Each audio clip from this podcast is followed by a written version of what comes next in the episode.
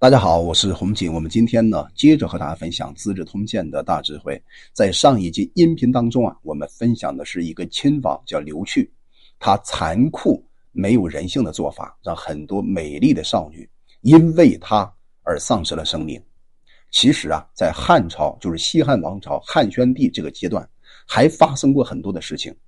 在当时首都长安，今天陕西省西安市的楚王。楚王在哪里呀？在今天的彭城，江苏省的徐州市，叫刘延寿，认为广陵王。今天江苏省的扬州市刘旭，他呢是汉武大帝刘彻的儿子。天下万一有什么变动的话呢，刘旭啊一定会登上皇帝的宝座。所以这个人呢，就是刘延寿暗中向他靠拢，那开始撮合他的老婆还有王后啊，很多同母的弟弟赵和齐。然后娶了刘迅的女儿，因为有这样一个姻亲的关系啊，就派赵和奇啊送了一封信给他刘旭。这个信上怎么说的呢？他说啊，盼望您呐扩大耳目，不要在别人背后啊取得天下。赵和奇的老爹叫赵长年，赵长年和刘延寿是什么关系呢？他是刘延寿的岳父。于是啊，很快向中央政府告发。说实话呢，这是一个父亲呢检讨儿子的事情。那么这个呢，到底发生什么内幕呢？因为没有历史记载，我们根本没有办法看到。至少汉宣帝啊，就是刘病已啊，这一年二十三岁，就把这个事儿呢交给了当地的主管官员查证啊，证据是确凿的。到了冬天十一十一月份呢，刘延寿自杀，中央政府呢对刘旭啊没有做过分的处理。在本一年呢，于定国当了司法部的部长，就是廷尉的职务。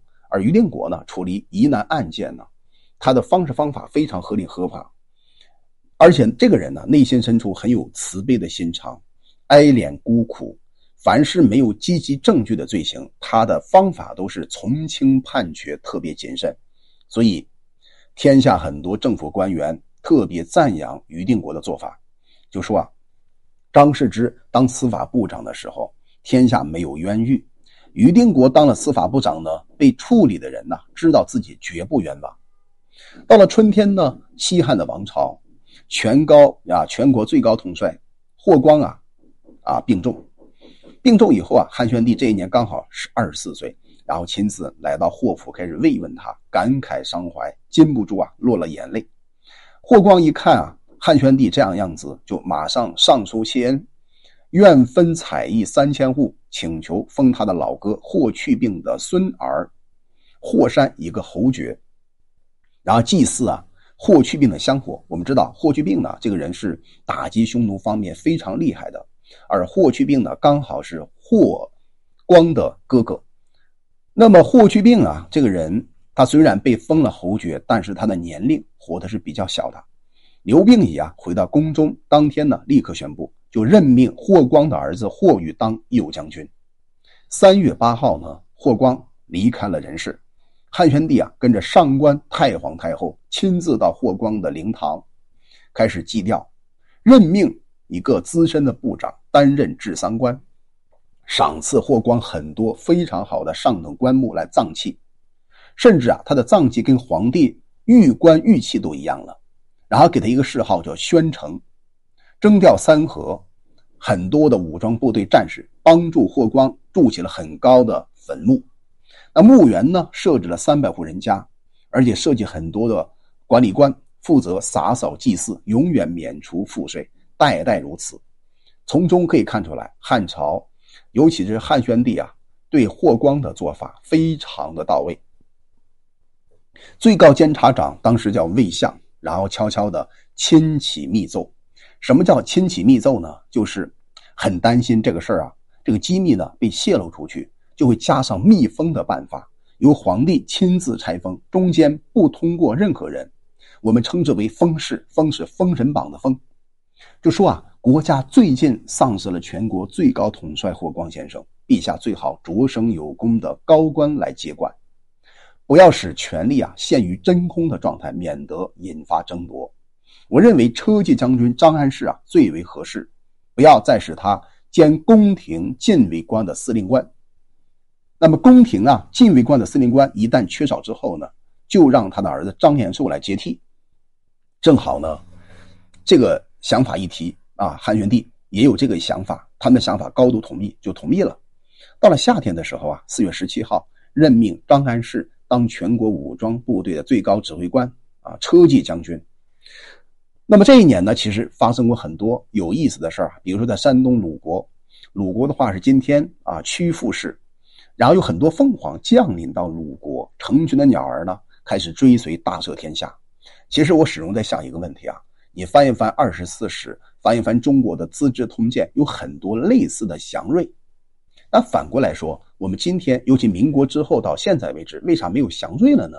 我在思考，是不是当时的历史学家的一种故意的编纂，啊，有一种有这种可能，或者我们今天看到了很多祥瑞，已经不在乎了。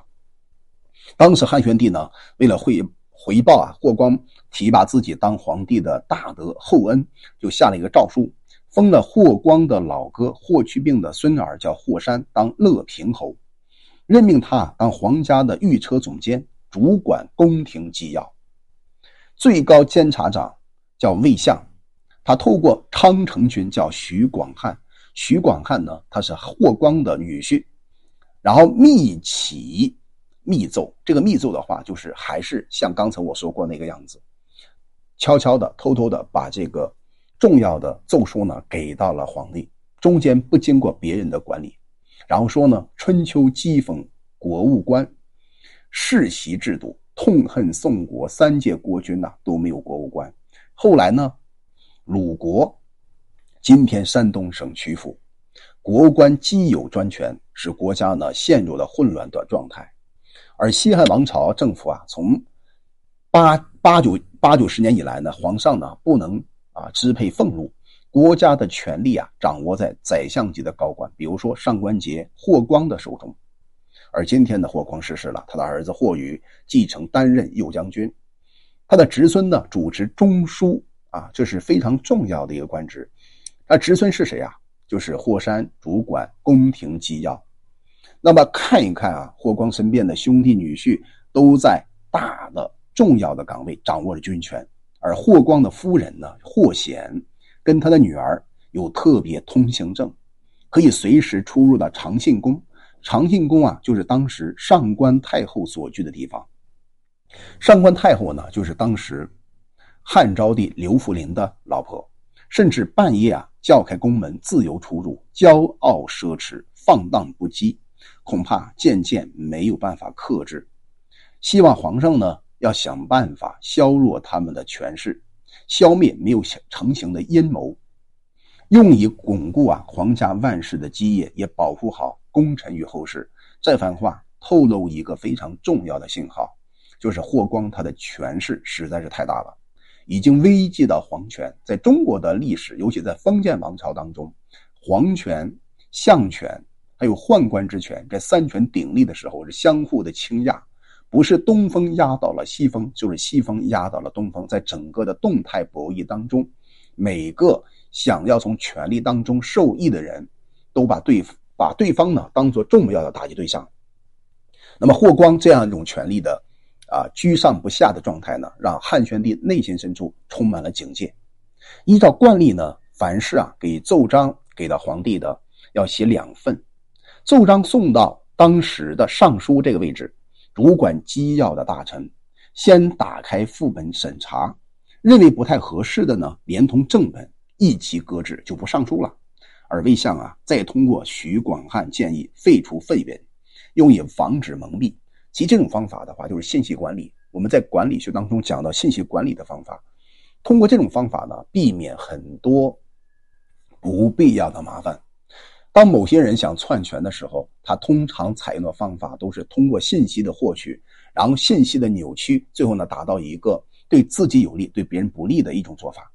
汉宣帝认为啊，这个建议特别好，也符合内心的想法，然后下了一个诏书，就命魏相呢兼任记事中这个官职，参与这个事情的总体决策。好了，我们今天呢就分享到这里。我们今天重点和大家分享的是啊，在霍光离开人世之后，很多权力关系。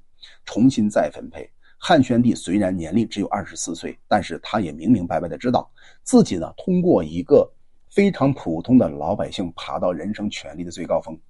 他内心深处始终有一种感觉，就是霍光他的权势的阴影始终笼罩着他。他想去掉这种感觉，怎么办呢？就需要有人帮他一唱一和，而这个人刚好就来到他身边，于是就引发了后续的重要的政治权力方面重新分配的问题。好了，我们今天呢就分享到这里。